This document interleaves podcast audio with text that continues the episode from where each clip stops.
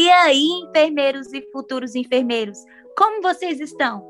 Espero que estejam todos bem. Estamos de volta a mais um episódio do Descomplicando a Hanseníase. Eu sou a Juliana Prado e no episódio de hoje teremos a participação de mais um integrante do nosso time. Hoje estou aqui com a Isabela Gomes. Isa, seja bem-vinda a mais um episódio do Descomplicando a Hanseníase. Oi, Juliana, tudo bem? É um prazer estar aqui hoje e vamos lá descomplicar a hanseníase. Isso aí, vamos descomplicar. Isa, explica para os nossos enfermeiros sobre o que vamos falar hoje dentro da avaliação neurológica da hanseníase. Hoje vamos falar sobre a avaliação dos membros superiores. Então, vamos dar início à avaliação dos membros superiores. Mas antes disso, vamos relembrar o que foi dito no episódio anterior. Fala aí para nós, Isa, o que devemos fazer antes de iniciar a avaliação dos membros? Devemos perguntar sobre as queixas que o paciente tem, como desta vez é nos membros, devemos perguntar se o paciente tem alguma queixa para o membro que está sendo avaliado. E caso ele tenha alguma queixa, devemos anotar na ficha de avaliação do anexo 4. Exatamente, Juliana. E logo em seguida de anotar as queixas, vamos pedir ao paciente que fique de pé e que posicione-se os braços em um ângulo de 90 graus na frente do próprio corpo.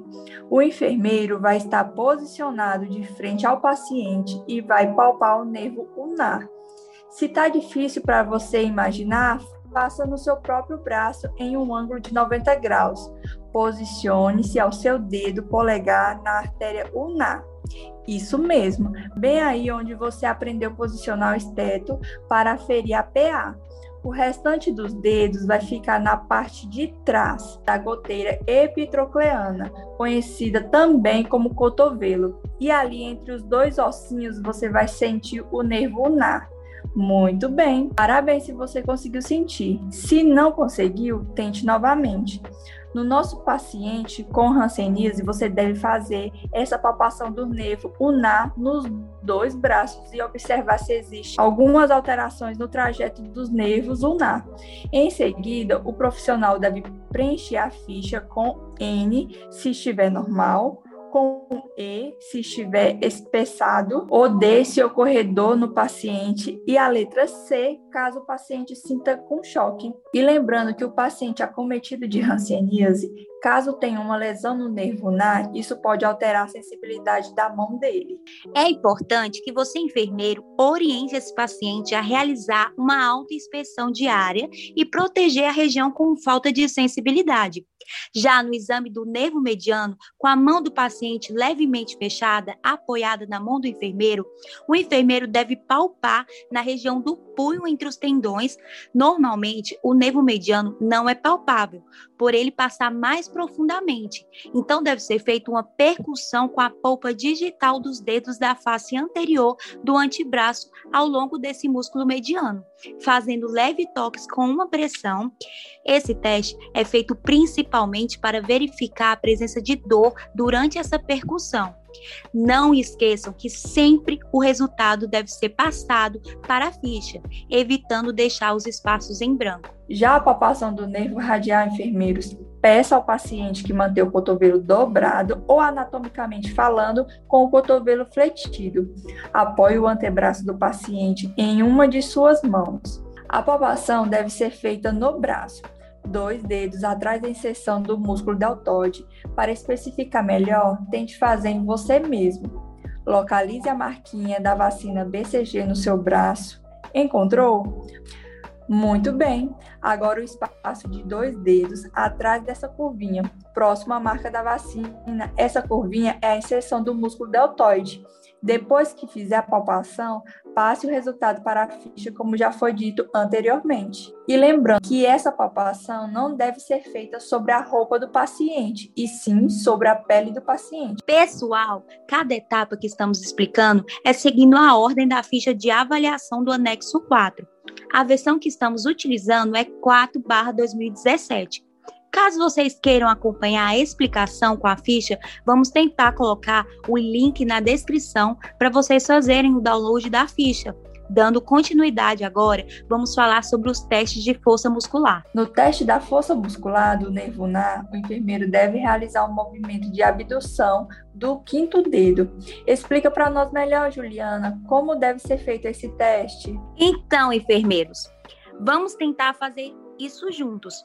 Pegue a tua mão esquerda e com o seu polegar prenda o segundo, terceiro e quarto dedo. Observe que seu quinto dedo está próximo ao quarto dedo, correto? Agora tente afastar o máximo possível o seu quinto dedo do quarto. Imagine agora fazendo isso com o seu paciente.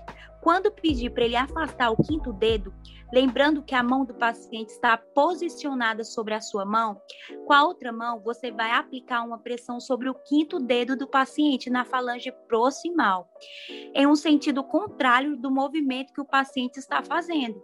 Você deve observar a força que o paciente está fazendo com o quinto dedo. E na ficha você vai dar uma nota para esse movimento. Na ficha temos os níveis da força muscular de 0 a 5 sendo que 5 está forte, 4 resistência parcial, 3 movimento completo, 2 movimento parcial e 1 contração. Também temos o zero, que ele significa paralisado. Em seguida, faremos o teste de abdução do polegar. Já no teste de abdução do polegar, enfermeiros, posicione a mão do paciente apoiada sobre a sua mão, com o dorso da mão virada para cima. Segure os quatro dedos do paciente, deixando apenas o polegar livre. Peça ao paciente que levante o polegar como foi feito com o quinto dedo. Aplique uma força na falange distal do polegar do paciente Observe o movimento e a força que o paciente faz e, em seguida, coloque o número de 0 a 5, como foi explicado pela Juliana. E, por fim, enfermeiros, o teste de força muscular do punho. Peça ao paciente que mantenha o braço relaxado, apoiando o braço na mesa ou na sua mão, enfermeiro. Com a mão fechada, peça que levante o punho enquanto você coloca uma força contrária para baixo. Como no teste anterior, observe a força e o movimento e classifique de 0 a 5, anotando na ficha. Talvez você deva estar se perguntando: e quando utilizamos os tubos coloridos? Já que estamos avaliando os membros superiores. E aí, Juliana, vamos falar sobre os tubos coloridos ou não? Vamos sim, Isa, mas somente no episódio onde vamos falar sobre a avaliação sensitiva, porque é nesta etapa que utilizamos os famosos tubinhos coloridos. Se eu fosse vocês, não perderia por nada o próximo episódio. Exatamente, Isa. Mas não vamos dar spoilers. Não deixe de nos acompanhar no Instagram oficial do curso de enfermagem do ITEPAC Porto. Muito obrigada pela participação, Isa, e muito obrigada também aos enfermeiros e futuros enfermeiros que nos escutaram até agora. O Descomplicando a Ranceníase é uma realização das acadêmicas de enfermagem do curso de enfermagem do ETPAC Porto, com a supervisão e orientação da enfermeira Graziele Mendes. Agradecimentos a Karine Kummer, Thompson Turibio, AFIA Educacional, Educação, Tecnologia e Saúde. Não deixe de nos acompanhar. Ou na sua mão, enfermeiro. Peraí. Gente acometido de ranceníase, casa. Gente, mas eu tô hoje, hoje que é mesmo. E depois de anotar as queixas, devemos. Gente, hoje eu tô com devendo na minha cabeça.